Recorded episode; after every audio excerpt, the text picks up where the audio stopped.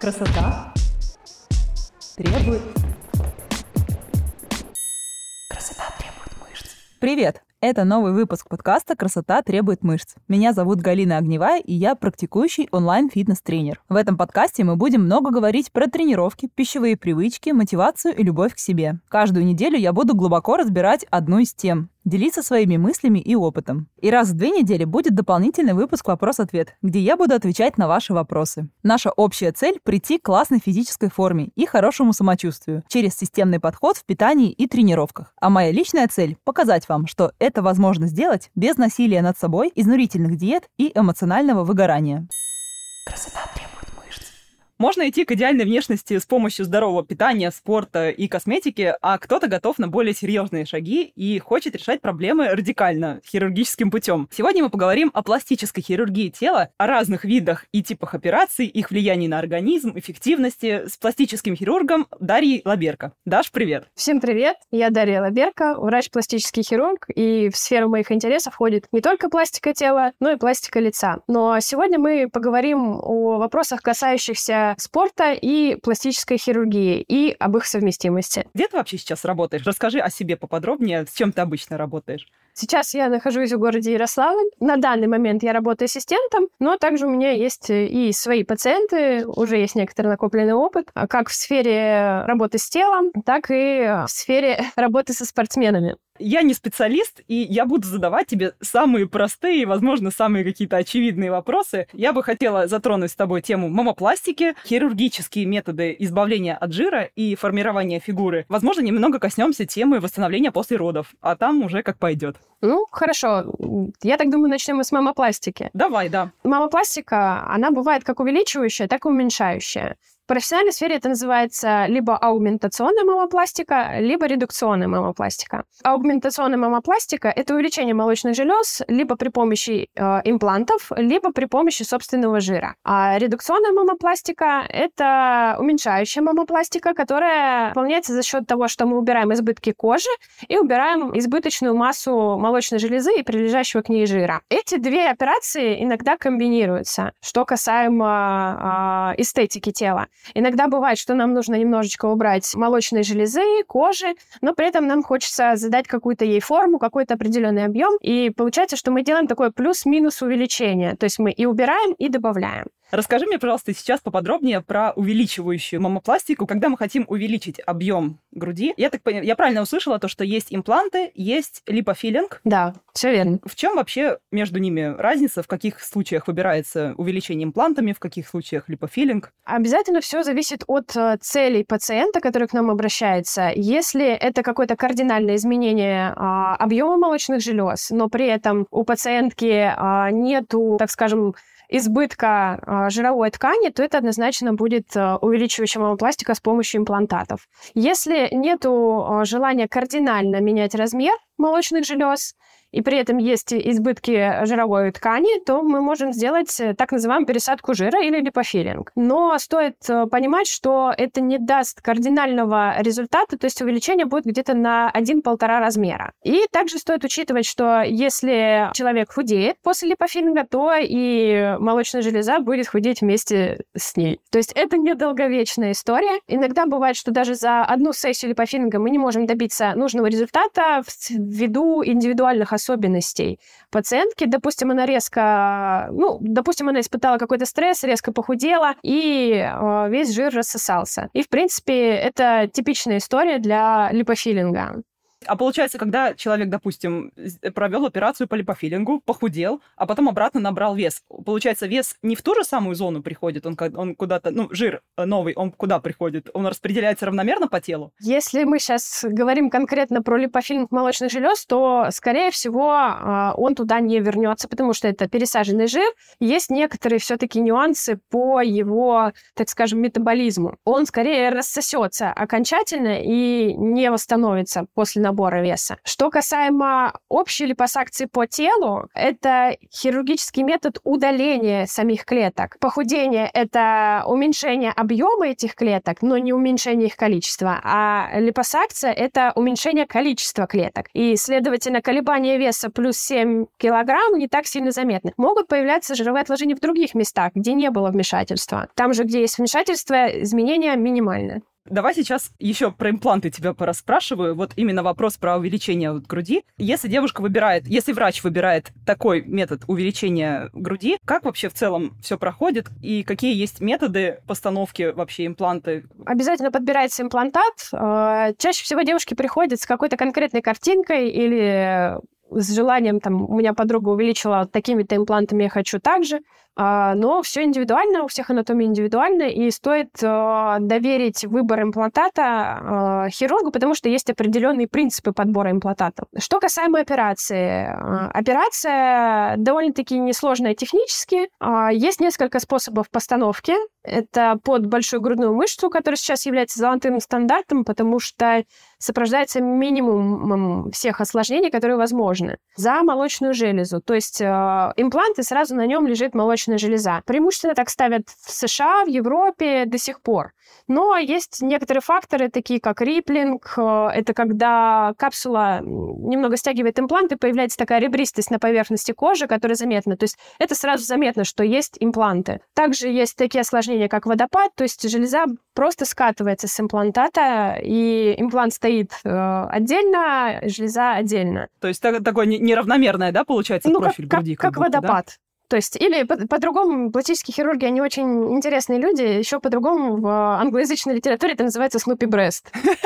Прикольно. Вот. И еще есть такое осложнение, как double bubble. Вот это самое такое основное, что э, чаще всего стоит ожидать при постановке импланта за молочную железу. То есть выбор, а, основной выбор все-таки постановка за малую грудную, да? За, за, за большую мышцу. грудную. Между малым, за, да. За, за большую То грудную. есть как ага. бы имплант частично под, покрыт мышцей, это все зависит от самой мышцы насколько она развита, а, насколько она длинная. У всех по-разному креп, крепится она к грудине. То есть у кого-то она бывает такая длинная, протяженная, тогда она покрывает две трети имплантата. А бывают девочки такие ну, как мы их называем, сухожильные, а, у них достаточно так малый объем этой мышцы, да. Угу. Ну, не то чтобы не развита, она просто анатомически меньше. Но при этом она, как спортсмен, может быть э, весьма атлетично сложена, и сама мускулатура может быть развита, она у нее может быть просто достаточно такой, достаточно толщины. Я поняла. Ну, а я правильно понимаю то, что... Ты знаешь, мы когда в тренерских кругах вообще обсуждали тренировки девушек с грудными имплантами и без, и что без тренировок, если поставить имплант под грудную мышцу и не тренироваться, то грудная может атрофироваться. Я сама лично с этим не сталкивалась, хотела у тебя спросить, ты вообще с этим как-то... Ну, то есть не то, что она полностью атрофируется, а как-то частично. Ты с этим как-то сама сталкивалась?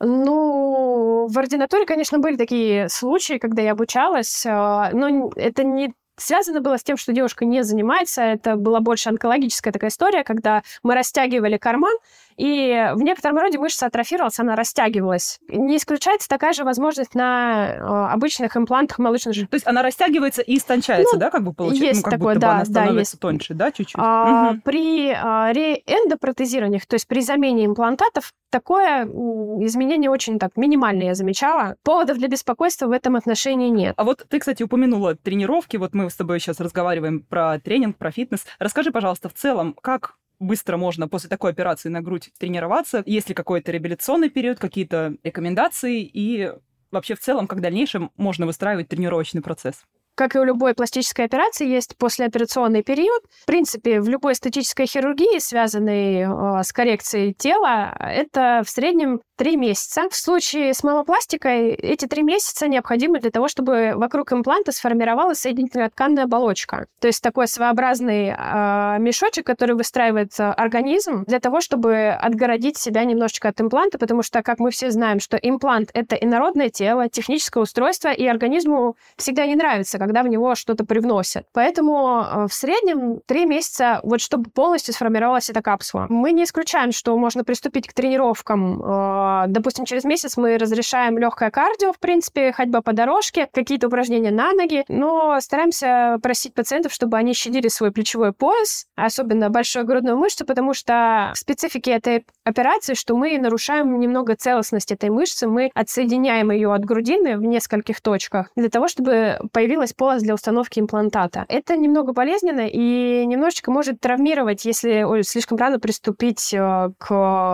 тренировкам. А так, в принципе, каких-то определенных ограничений там на всю жизнь, что вот нельзя там делать на плечевой пояс, этого всего нету. Или там то, что нельзя тренировать грудные мышцы никогда. То есть такого нет. В любом случае, как-то это можно нет, тренировать. Можно, можно. Угу. Ты знаешь, нам на одном из обучений рассказывали, что физнагрузки на грудные мышцы допустимы условно там 30% от текущих рабочих весов ваших до операции, что это важно, чтобы не испортить результат операции, не допустить движения смещения импланта. Вообще реально, да, за счет упражнений, за счет какой-то нагрузки допустить вот это типа смещение? Тут все зависит, во-первых, вот как раз-таки вот от вот этой плоскости установки имплантата. Если говорить, что под мышцу, мышцам имеет свойство выталкивать имплант из-под себя. Но если это адекватно сформированный карман, как мы это называем для него, если а, адекватное расположение подгрудной складки, складки и всего остального. То есть, э, если это типичная ситуация, то есть никаких таких ограничений не должно быть. А вот с точки зрения подготовки какой-то перед операцией, если девушка хочет себе увеличить грудь, нужно ли как-то готовиться перед операцией с точки зрения физической формы? Есть ли в этом вообще необходимость? Например, укреплять какие-то мышцы спины, там, грудные и так далее? Ну, вообще, таких каких-то конкретных рекомендаций нет. По физической составляющей каких-то специальных требований или пожеланий у нас нету. Нам самое главное, чтобы э, пациент был соматически здоров, потому что если это импланты, нам требуется особая стерильность. Это вот основное требование, то есть человек не должен болеть, у него не должно быть простудных заболеваний, у него не должно быть проблем там с зубами, с носом, гинекологических проблем, как ни странно, не должно быть. В остальном, по физическому плану, то есть э, как-то укрепить мышцы спины или кора, это, этого не требуется. И совсем можно работать в дальнейшем уже, да? Да, да. Слушай, а жалуются девчонки какие-то там на проблемы с дыханием, на как-то грудные импланты давят там грудную клетку. Есть ли какие-то вот такие осложнения после операции, ну, не такие прям серьезные осложнения, про которые обычно говорят? Это скорее зависит от э, психологического состояния, в котором девушка находится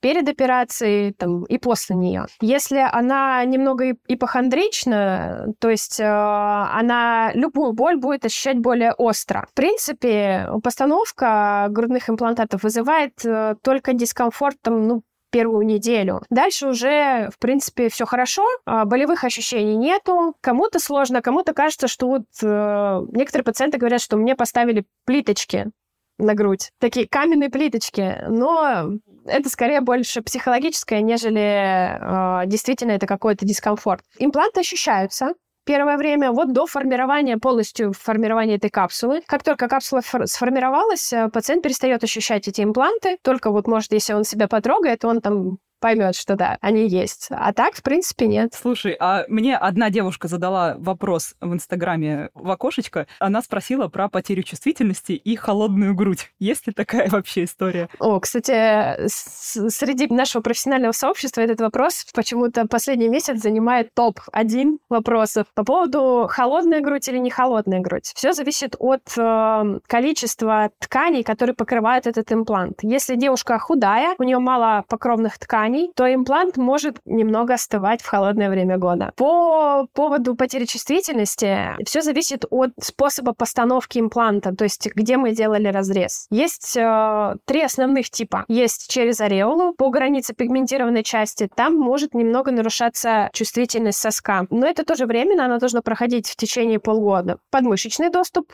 применяется достаточно редко, как раз-таки для очень худых пациенток, у которых грудь вообще не выражена, нету подгрудной складки, она не выражена. И другой способ — это через подгрудную складку, когда она есть. Этот способ технически проще для всех хирургов, потому что через ареолу там есть некоторые нюансы в технике, а через подгрудную складку, но это для девушек, у которых есть грудь, у них есть подгрудная складка, но недостаточно объема всего лишь, но при этом нету птоза. Птоз — это опущение ткани, правильно? Опущение, да. Это опущение молочных желез. Чаще всего это сопровождается либо сильной потерей веса, либо беременностью и грудным скармливанием. Слушай, а вообще просто подтяжку груди без эндопротезирования какого-то к тебе часто приходят делать? Да, приходят, э, и немало. В основном, конечно, это женщины 30 плюс, но бывают молодые девушки, у которых избыточный объем этой молочной железы, то есть они хотят уменьшить грудь и подтянуть. Но и бывают случаи, когда, в принципе, своих тканей достаточно, и нам достаточно просто убрать избытки кожи, переместить объем железы на нужную нам высоту и зафиксировать. И этого достаточно. И это такая операция более простая и более... Я правильно понимаю то, что оно быстрее проходит реабилитационный процесс по сравнению с тем, чтобы поставить имплант, допустим? Наоборот. Я понимаю то, что это разные... А, наоборот, дольше, да? Даже? Наоборот. А, смысл в том, что а, при а, увеличении имплантами мы руководствуемся параметрами этого импланта, мы его располагаем на грудной клетке, то есть заранее мы делаем разметку, мы очерчиваем границы импланта на человеке и примерно понимаем, как они будут стоять при постановке. Что касаемо подтяжки, там несколько иная ситуация. Это ты превращаешься в портного. То есть тебе нужно правильно сделать выкройку. Если ты не сделал правильную разметку, ты не сделаешь хорошую грудь. Смысл в том, что есть э, индивидуальные параметры, а есть э, такие общепринятые эстетические параметры. Нужно уметь балансировать между ними. Когда ты правильно сделал разметку, тогда и результат будет намного круче. Технические операции... Короче, ты не только художник, ты еще и портной, и должен идеально все это уметь видеть и да, смысл в том, смысл в том что э, нужно понять, сколько тебе нужно отрезать. В этом вся сложность. Эта операция несколько дольше по времени. По реабилитационному периоду она когда без имплантов, конечно, реабилитационный период несколько проще, потому что нет, нет субстрата для того, чтобы появились какие-то осложнения. Но они все равно бывают, они связаны с другими факторами о которых мы, наверное, сегодня не будем говорить.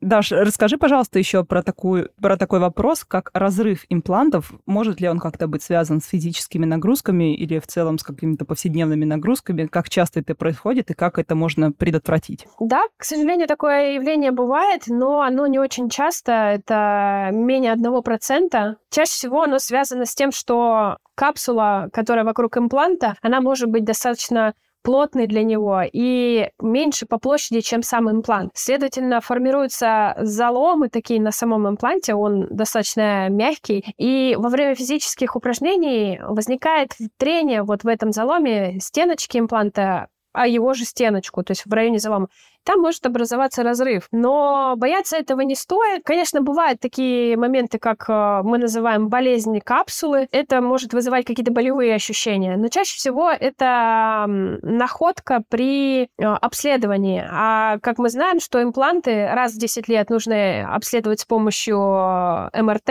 и каждый год ходить на УЗИ. Даже если нет имплантов, всем девушкам, особенно после 30 лет, желательно проходить вот этот маммологический скрининг. Что касаемо имплантов, имплантов, а, чаще всего разрыв импланта — это находка на этом исследовании. То есть вы пришли, обследовались, вам говорят, а у вас э, нарушена целостность импланта. Бояться этого не стоит, потому что сформированная капсула, вот этот гель силиконовый, он не текучий, она, да, она защищает. Конечно, какой-то процент может, так скажем, всасываться, да, но это очень редко, поэтому бояться этого не стоит. Что в этом случае надо делать? А, обязательно вы записываетесь либо к своему хирургу, который вас оперировал, либо к другому хирургу, если нет возможности. Приходите к нему, обязательно берете документы на имплант, которые мы выдаем всем пациенткам после увеличения груди имплантами. Приходите и говорите, что вот у вас есть разрыв, предоставляете результаты исследований и уже планируете операцию либо по удалению, если вдруг вы решили полностью избавиться от имплантов и больше их не ставить, либо же о замене. Что касаемо замены, чаще всего это заменяется не на аналогичный имплантат, а на размер побольше, то есть на объем побольше, чтобы заполнить вот этот вот немножечко подрастянувшийся карман вследствие того, что движения, то есть мышечные, даже обычные бытовые движения, они немножечко так э, расшатывают этот карман, в котором находится капсула и сам имплант. Поэтому бояться этого не стоит. Красота требует.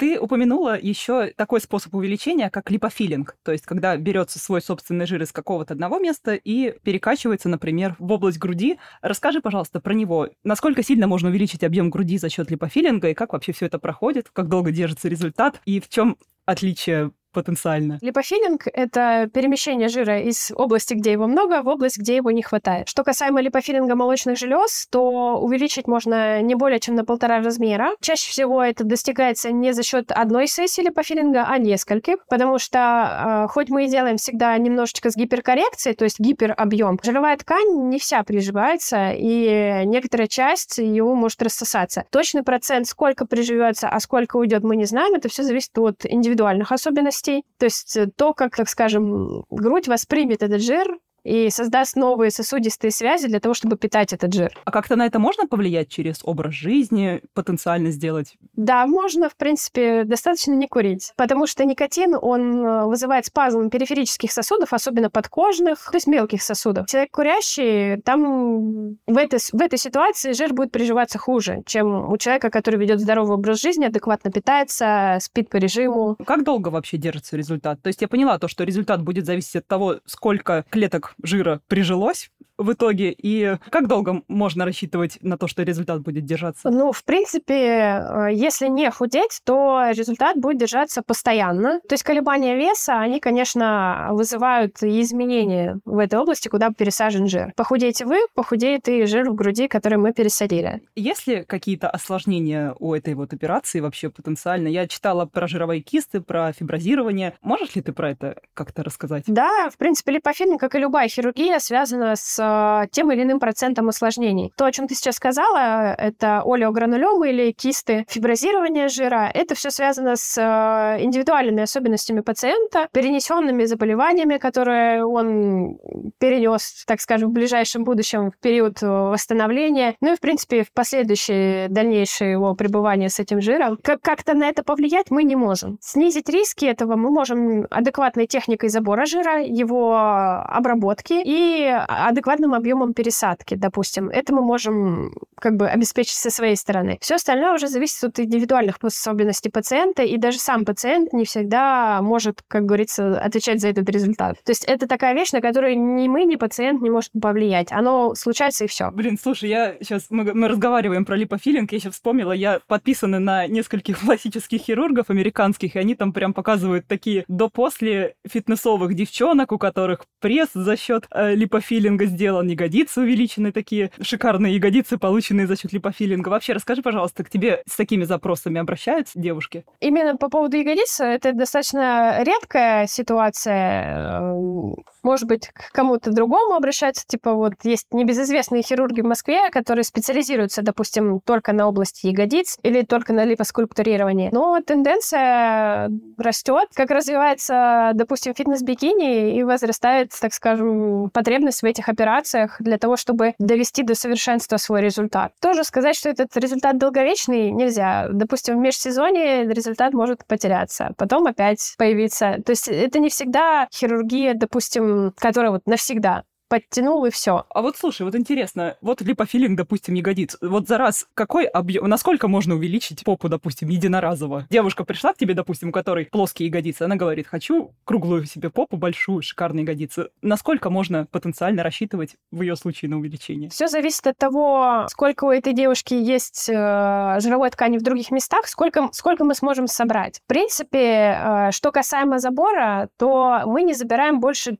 допустим, 5 литров. Но нужно понимать, что это не 5 литров чистого жира, это 5 литров липоаспирата. А туда входит еще раствор, так называемый тумисцентный раствор. Это раствор для местной анестезии, чтобы минимизировать а, болевые ощущения у пациентов а, и для того, чтобы лучше этот жир, а, так скажем, отходил, чтобы нам было проще его забрать. Немножечко крови, и туда же входит соединительная ткань, в которой жировые клетки находятся, то есть стромальная. Она тоже занимает какой-то объем. По поводу пересадки, что касаемо груди, мы стараемся стараемся пересаживать ну, не более 300 500 максимум, когда есть емкость. Что касаемо ягодиц, ну, там, естественно, объемы побольше, то есть от 500 можно пересадить. Но все зависит от того, как технически совершенен хирург, то есть как он может этот жир расположить. Чтобы это было красиво в итоге и естественно, да? Да. Кстати, вот не могу не обратить внимание, что не все техники липофилинга, особенно ягодиц, приемлемы в нынешнее время именно Минздравом. Года два назад э, вышло такое распоряжение, что нельзя делать липофилинг ягодиц, больш... Э, большую ягодичную мышцу, потому что это сопровождается а, такими осложнениями, как жировая эмболия. Там, к сожалению, есть э, широкие, короткие сосуды. Если попасть туда и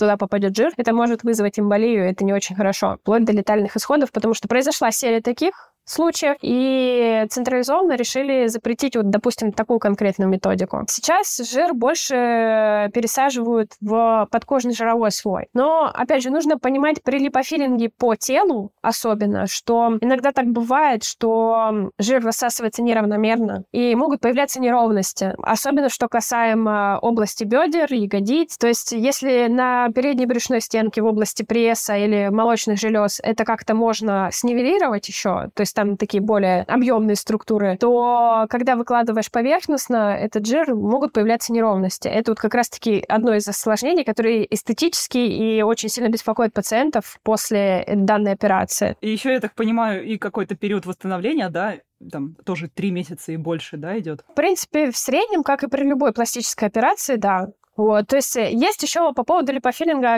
ягодиц ограничения. Нельзя много находиться сидя. Нужно покупать специальную подушечку, чтобы на ней сидеть, чтобы не было, так скажем, грубо говоря, продавливания того, что мы пересадили. То же самое касается и сна. Спать тоже нужно на специальной подушке. А еще лучше, если ты спишь на животе. В общем, ягодицы проще накачать в зале за эти 3-4 месяца. Да. Да. А, а пресс делают, да, вообще? Я так понимаю, что пресс это такая более популярная история, да? Чаще мужчины. Вот если Мужчины именно куб, если прорисовка кубиков пресса, то это достигается путем баланса между липосакцией и липофилингом. То есть сами линии, вот углубления прорисовываются липосакцией, а там, где должны быть кубики, добавляется объем. Насчет женщин прорисовка спортивных линий. Блин, ну вот я вообще, честно говоря, в этом не вижу абсолютно никакого смысла, кроме как каких-то, знаешь, запилить трендовую фоточку в Инстаграме, светануть прессом. Вот у меня есть пресс. Ну, в принципе, да. Не знаю, мне просто кажется, то, что визуально это просто различается, когда у тебя это прям мышечный корсет, и когда это формированные кубики из, из жира. Что думаешь? Ну, во-первых, да, особенно если ты после всего этого поправился, это выглядит несколько комично. То есть, допустим, если взять мужчину с прорисованным липофилингом прессом, он поправился за счет того, что у него, допустим, появился там висцеральный жир какой-нибудь, и у него такой живот стал бочоночком, и на этом бочоночке есть такие жировые кубики, это выглядит достаточно комично. Прикольно. А вот по поводу липосакции. Я так понимаю, то, что различие липофилинг — это мы убираем это мы высасываем как бы клетки жира, а липосакция это мы их вырезаем. В чем вообще различие между липофилингом и липосакцией? Липосакция это хирургический забор клеток путем, э, так скажем, грубо говоря, отсасывания. Мы это называем липоаспирация. А липофилинг это просто пересадка. Э, липофилинга без липосакции не бывает. То есть нам обязательно для липофилинга нужно где-то, как мы пишем, отлипосировать. Я обещала вам тупые вопросы, вот они, они есть. Я правильно понимаю то, что при, вот, при, при липосакции тоже вот можно убрать только какое-то определенное типа количество жира? То есть, условно, вот у меня живот, я не могу весь живот типа убрать. То есть, сколько-то есть какие-то нормы, да, сколько можно убирать за раз? Давайте, наверное, уточним такой момент, что липосакция — это не про похудение. Это метод коррекции контуров тела. То есть, а в, в общем, липоскультура объединяет в себе липосакцию и липофилин. Липосакция — это тоже просто коррекция контуров тела, в некотором роде его объему. Но никак это не должно отражаться там на весе. Некоторые пациенты у меня были такие диалоги, очень сильно расстраивались и даже где-то злились, что они выписываются в весе большем, чем они пришли. Хотя мы забрали, как говорит, с ваших слов, вы забрали там 3 литра жира. А почему я не похудела там на 3 килограмма? Объемы же у него уменьшились? Конечно. Ну, во-первых, э, сложно сказать первые, так скажем, в ранний послеоперационный период. Очень сложно все это понять. Там же отеки, да? Отеки, да. Есть есть отеки, у кого-то они выражены, у кого-то не очень. Мы боремся с помощью компрессионного белья. Кстати, вот как раз-таки в дополнение к ограничениям, почему еще сложно, сложно заниматься спортом, допустим, первые полтора месяца, это ношение компрессионного белья. А компрессионное белье — это круглосуточное его ношение с перерывом на постирать и сходить в душ. Компрессионное белье, оно неудобное. Если касаемо груди, оно еще удобное, и некоторые девушки даже свои спортивные топы заменяют э, вот этим компрессионным бельем, потому что там очень хорошая поддержка, нет никакого дискомфорта, то что касаемо липосакции в области живота, ягодиц, плеч, бедер, это не очень удобно ввиду того, что компрессионное белье, во-первых, оно, если это касаемо плеч, то оно от запястий до плеч, и оно достаточно сильно сдавливает. Что касаемо бедер, то если мы затрагиваем э, область около колена, то это тоже такие штаны компрессирующие. В этом всем, естественно, неудобно даже жить, не то чтобы заниматься спортом. Лишний раз в туалет сходить. Ну, там специально придуманы прорези для этого.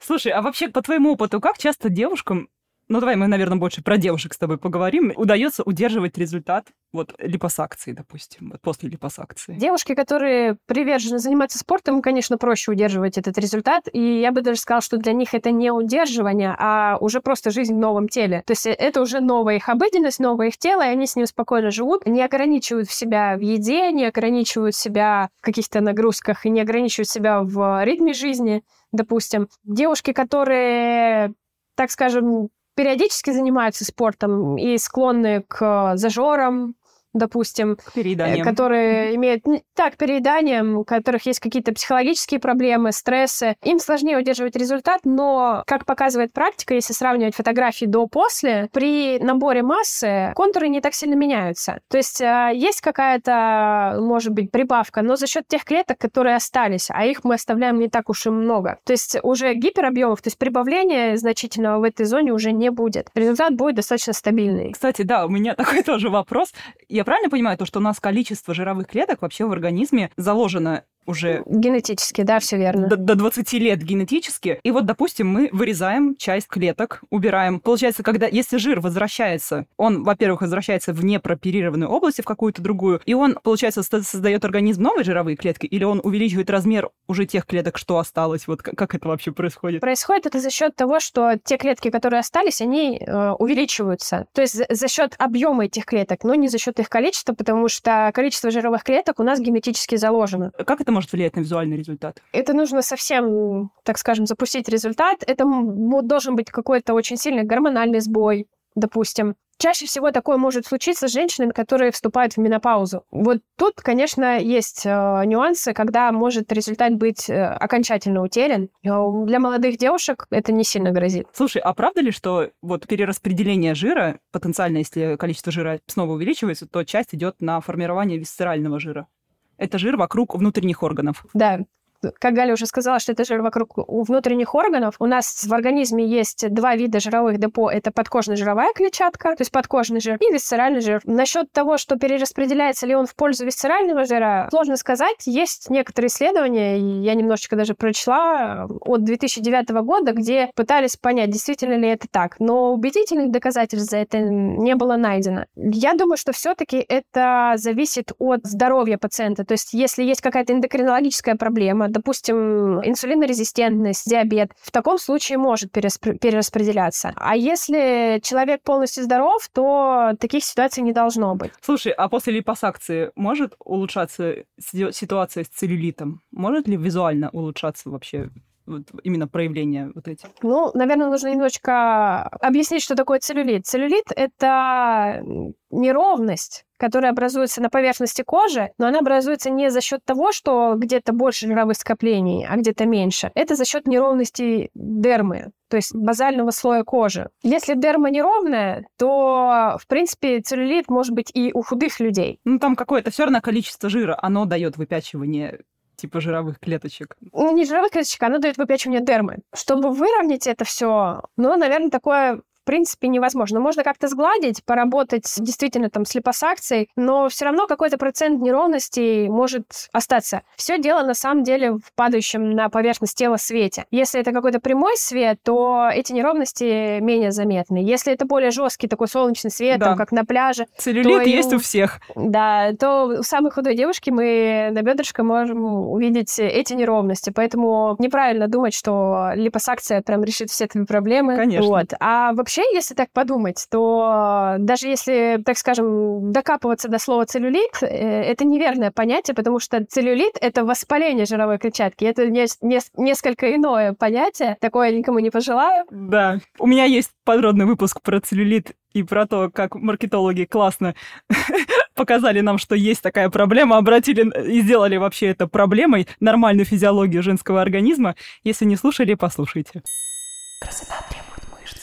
Слушай, а вообще к тебе часто обращаются именно вот худенькие девушки? Вот, условно, девушки, у которых, по их мнению, есть какие-то вот проблемные как бы зоны. Вроде как она сама по себе худая. Предлагаешь ли ты им какие-то варианты решения, допустим? Чаще всего это девушки, у которых есть какие-то локальные проблемы, то есть не прям в целом я хочу там липосакцию 360 градусов, прям там хочу там, допустим, еще сильнее похудеть. Нет, это приходит, говорит, меня не устраивает валик внизу живота, внутренняя поверхность бедер, я там, допустим, при ходьбе летом натираю, или меня не устраивает какая-то там область около колена. Вот э, я тренируюсь, тренируюсь, а эта зона никак не уходит. В таких случаях как раз-таки спорту на помощь придет вот липосакция, то есть э, довести до совершенства контуры тела. Слушай, а к тебе часто обращаются девушки, с проблемой, которая возникает после родов, такой как провисание кожи, не знаю, потеря тургора кожи. Что в целом сейчас может предложить пластическая хирургия девушкам, которые столкнулись с такой проблемой? Что можно сделать? И вообще, может быть, им эффективнее идти не к пластическому хирургу, а там подтянуть кожу лазером или там вообще уходовыми процедурками, кремик, массаж. Что думаешь? Да, таких девушек достаточно много. Здесь смысл в том, что в процессе беременности и родов происходит и как гормональные изменения, так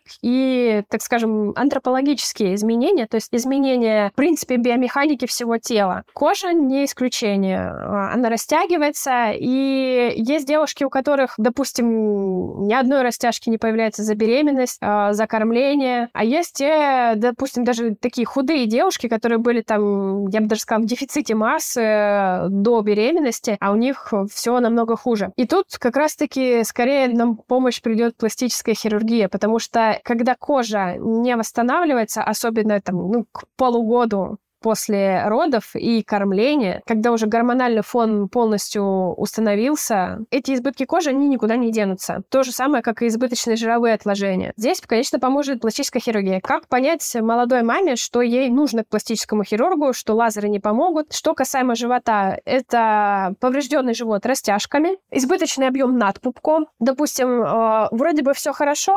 и ребенок был небольшой при родах, но вот достаточно ей просто попить воды, и у нее уже, так скажем, над пупком есть все равно выбухание. То есть здесь уже мы говорим о диастазе. Диастаз — это расхождение прямых мышц живота. У любой родившей женщины в том или ином виде этот диастаз есть. Единичные случаи, когда это не требует хирургического вмешательства. Есть разные стадии диастаза, и на третьей стадии точно нужно уже хирургическое вмешательство. Я правильно говорю? В целом, да, но я могу сказать, что, в принципе, когда ты сидишь, и у тебя, так скажем, живот вываливается, но при этом ты худая, но у тебя есть там избытки кожи, повреждения растяжками, то это уже хирургия. И при любой абдоминопластике сейчас диастаз должен ушиваться. Сейчас э, я даже, наверное, не могу привести там ни одного примера. Всегда при абдоминопластике мы ушиваем диастаз. А, кстати, вот по поводу восстановления после родов. Сколько должно пройти времени после родов, чтобы можно было заняться вопросом пластики груди? Что касаемо именно груди, подтяжки груди э, после родов, все зависит от того, кормит девушка или не кормит. Если она кормящая мама, то после окончания э, грудного вскармливания должно пройти минимум полгода для того, чтобы поставить вопрос об операции. А вообще в целом грудные импланты, они как-то влияют на кормление. Можно с ними продолжать грудное скармливание вообще делать?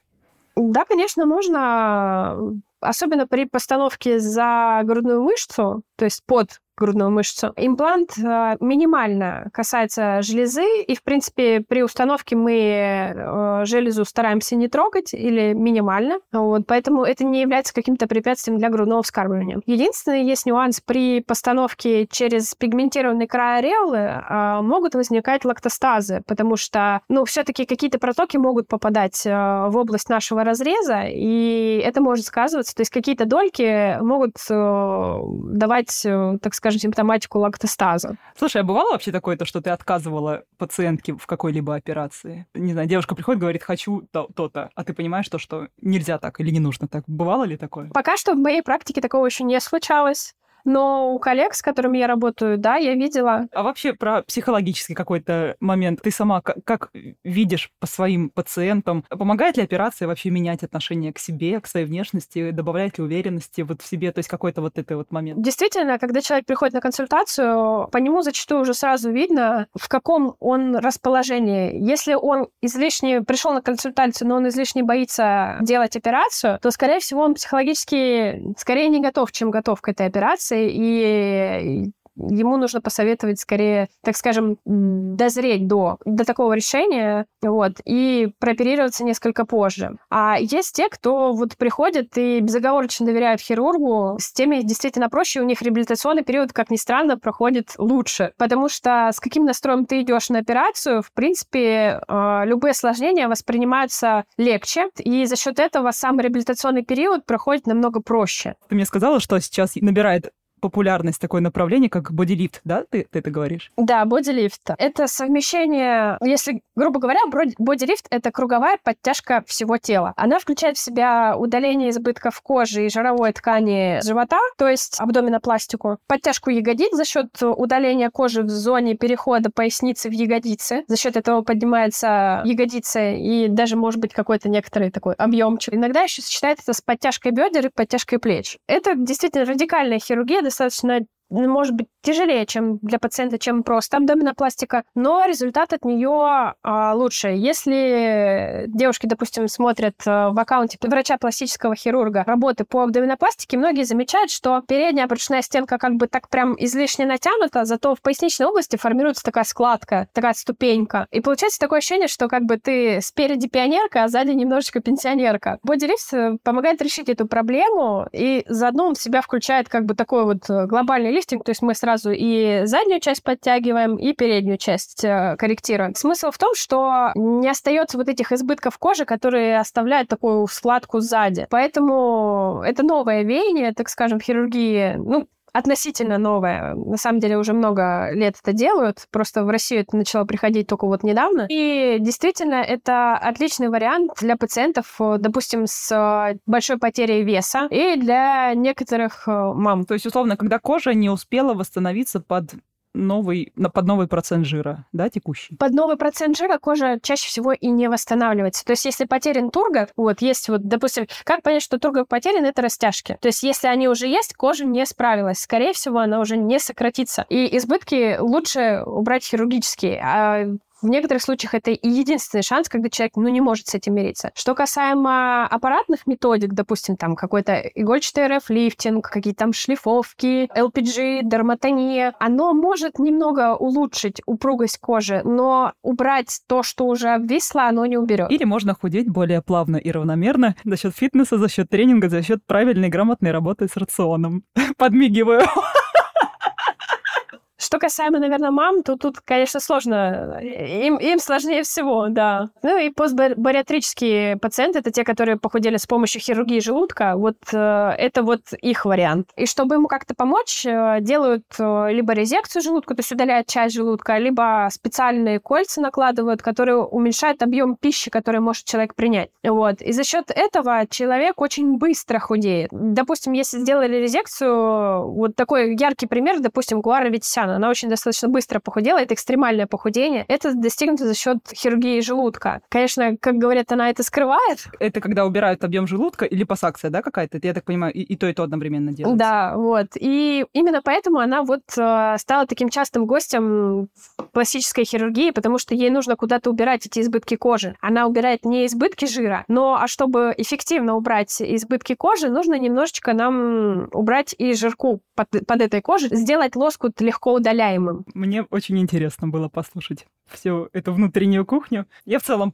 понимаю, сделала такой как бы для себя вывод, то, что иногда это отличное и нужное решение обратиться к хирургу с какими-то особыми вопросами и проблемами, и это быстрый способ решить какую-то проблему, но без ложного образа жизни это, естественно, слив денег, скорее всего.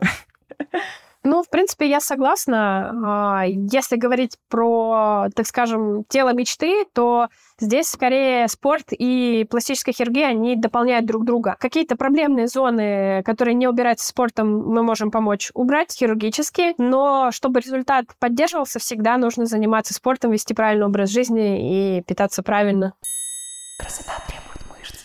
Правильно ли я понимаю, что после хирургического вмешательства очень часто образование, возможно, какой-то рубцовой ткани. Что с этим вообще обычно делается? Как можно предотвратить образование рубцов? И как можно улучшить ситуацию, возможно, за счет какого-то образа жизни, питания и физических нагрузок? Есть ли какая-то с этим взаимосвязь? Любая пластическая операция, будь то мамопластика, абдоминопластика, бодилифт, любые подтяжки, они сопровождаются тем, что мы делаем разрез. А на месте любого разреза формируется в последующем рубец. Рубец — это не что что-то плохое, как принято в обиходе. Есть э, нормальный рубец или нормотрофический, который идет вровень с уровнем кожи. Он выглядит как белая такая ниточка. Есть э, гипотрофический рубец, это который ниже уровня здоровой кожи. Он может быть тоже белесым, либо иногда может краснеть чуть-чуть. И есть э, гипертрофический, это который возвышается. Он всегда красный, не очень хорошая ситуация, но вот на него, конечно, мы тоже можем повлиять. Чаще всего это в, так скажем, ранний послеоперационный период.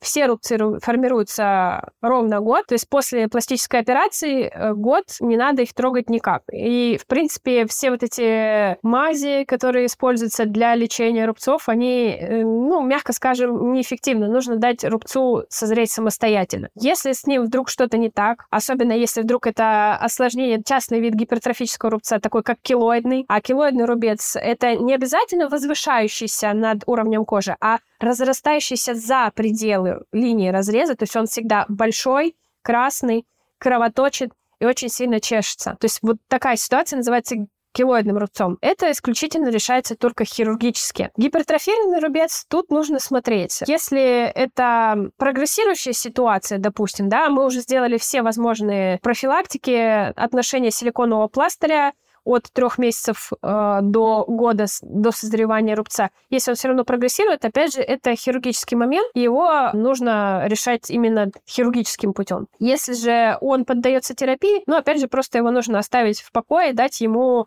так скажем, успокоиться и проводить такую симптоматическую терапию, которая существует. А есть еще какие-то моменты про профилактику, помимо компрессионное белье, которое сразу после операции и до полутора месяца носится. Самая главная профилактика — это создавать на него давление с помощью компрессионного белья. После компрессионного белья эту функцию берет на себя силиконовый пластырь, иногда силиконовые гели, но пластырь эффективнее в этом плане. По поводу спорта, наверное, знаешь, я скажу так, по поводу профилактики, многие начинают усиленно пить коллагеновые добавки. Это совершенно не нужно, как уже в твоем выпуске было освещено, что он распадается на аминокислоты и расходуется на любой дефицит белка. То есть он не обязательно идет, как говорится, ножками в этот рубец и там что-то достраивает. Нет, просто правильное питание и действительно баланс белка будет улучшать эту ситуацию. Не обязательно есть какие-то коллагеновые добавки. Не обязательно готовить кожу косметологически, допустим, мезотерапию, что-то такое, вот там коллагеностимуляторы колоть. Это все тоже не обязательно, это не сильно нам помогает. Иногда, наоборот, это даже играет нам не на руку за счет того, что коллагеногенез усиленный, возникают вот как раз-таки вот эти гипертрофические рубцы. Нам не нужно избыточного коллагеногенеза вообще никак. Ну и недостатка белка тоже нельзя допускать, потому что тогда формируется просто фиброзная ткань и гипертрофический, э, точнее, гипотрофический рубец. Что касаемо спорта,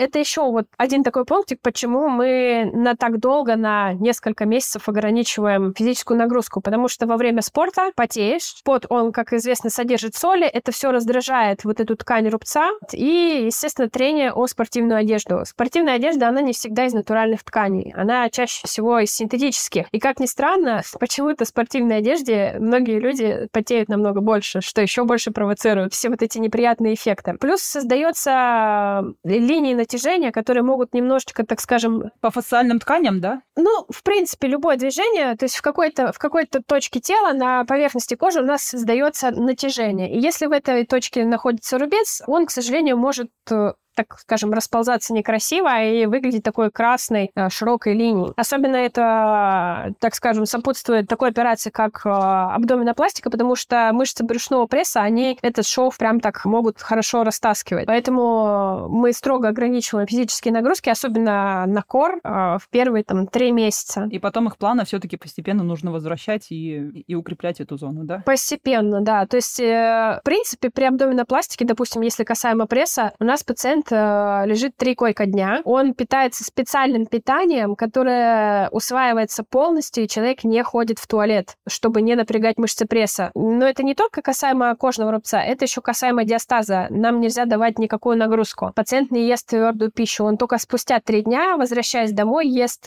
твердую пищу, и то настолько маленькими порциями, что это настолько способствует похудению, что многие пациенты приходят на вторую, третью перевязку и покупают э, белье на размер меньше компрессионной, потому что это на них болтается. Знаешь, еще сейчас что-то подумала про что. У меня некоторые подопечные вообще рассказывали то, что пробовали делать себе инъекционные липолитики. Вот если, допустим, сравнивать эффект от липосакции какой-то вот этой зоны и липолитика, который ты вводишь инъекционно, есть ли какая-то разница в эффективности? Однозначно есть. Есть такие пациенты, они приходят уже с такой просьбой, я уже не могу на это смотреть, помогите мне удалить. Я сделала 12 курсов липолитика, но результата нет. Какой-то результат есть, он вызывает фиброз то есть этот липолитик, он, по сути, имеет такую кислотность, которая обжигает. И там формируется соединительная ткань. То есть жир может там немножечко компактизироваться, какой-то маленький процент может действительно рассосаться. Он выгоняет вот эту воду из э, клеток жировых, но не уменьшает их количество никак. То есть э, если ты колешь липолитики и при этом ешь как ела, там, то это все равно, что есть там, не знаю, какой-нибудь орлистат, и при этом питаться во вкусной точка. Да-да. Мне большой Биг и диетическую колу, пожалуйста.